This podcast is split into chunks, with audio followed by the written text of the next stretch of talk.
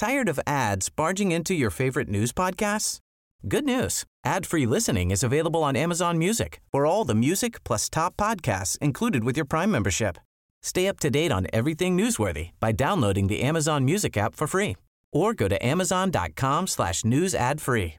That's amazon.com slash news ad free to catch up on the latest episodes without the ads. Bonjour, voici les actualités info bref de ce vendredi 26 mai. Le gouvernement Legault envisage maintenant deux orientations possibles concernant les seuils d'immigration pour la période de 2024 à 2027.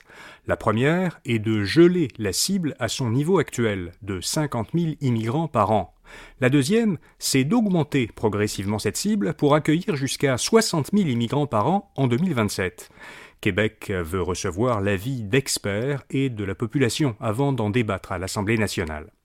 Par ailleurs, le gouvernement exigera dorénavant une connaissance minimale du français à l'oral de toutes les personnes qui souhaitent être sélectionnées pour un programme d'immigration économique. La population du Québec était estimée à 8,8 millions de personnes au 1er janvier 2023. Elle a augmenté de 150 000 personnes l'an dernier. Selon l'Institut de la statistique du Québec, c'est la plus forte croissance annuelle depuis 50 ans. Cette augmentation est presque exclusivement due à une hausse de l'immigration. L'an dernier, le nombre de naissances, 80 700 naissances, a été le plus bas enregistré depuis 2005. Le nombre de décès a, lui, été en forte hausse par rapport à l'année précédente, 2021. Il y a eu 78 400 décès l'an dernier, soit 8 500 de plus que l'année précédente. Selon l'Institut, cette hausse s'explique par la pandémie et par la, la propagation d'autres virus respiratoires. Selon le plus récent rapport de la vérificatrice générale du Québec, plus de 30 000 enseignants qui ont travaillé au cours de l'année 2020-2021, soit plus du quart des enseignants qui ont travaillé pendant l'année, n'étaient pas légalement qualifiés pour enseigner. Il s'agissait principalement de suppléants.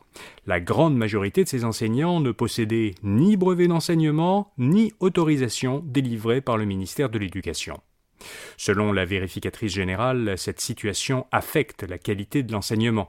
Son rapport souligne que cette situation pourrait entraîner des retards d'apprentissage et avoir un impact sur le parcours scolaire des élèves. Les documents du camp du non au référendum de 1995 vont être déclassifiés. L'Assemblée nationale a adopté à l'unanimité une motion du Parti québécois qui demande au directeur général des élections de rendre publiques les archives de la commission Grenier. Ces archives contiennent 90 témoignages et 4500 documents qui étaient jusqu'ici tenus secrets.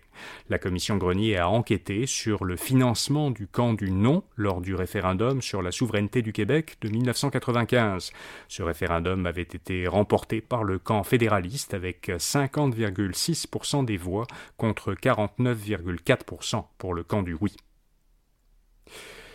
Et puis le Canada, le Québec et deux autres provinces enquêtent sur ChatGPT.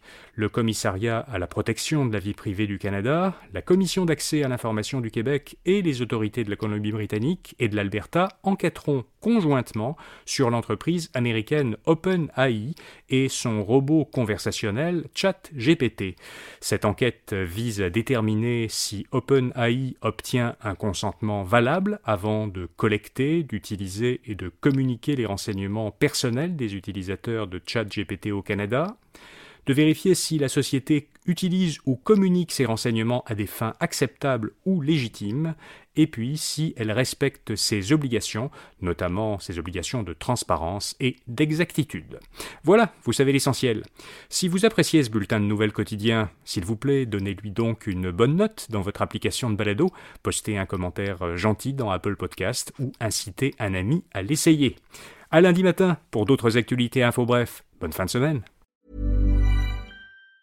Tired of ads barging into your favorite news podcasts? Good news. Ad-free listening is available on Amazon Music for all the music plus top podcasts included with your Prime membership.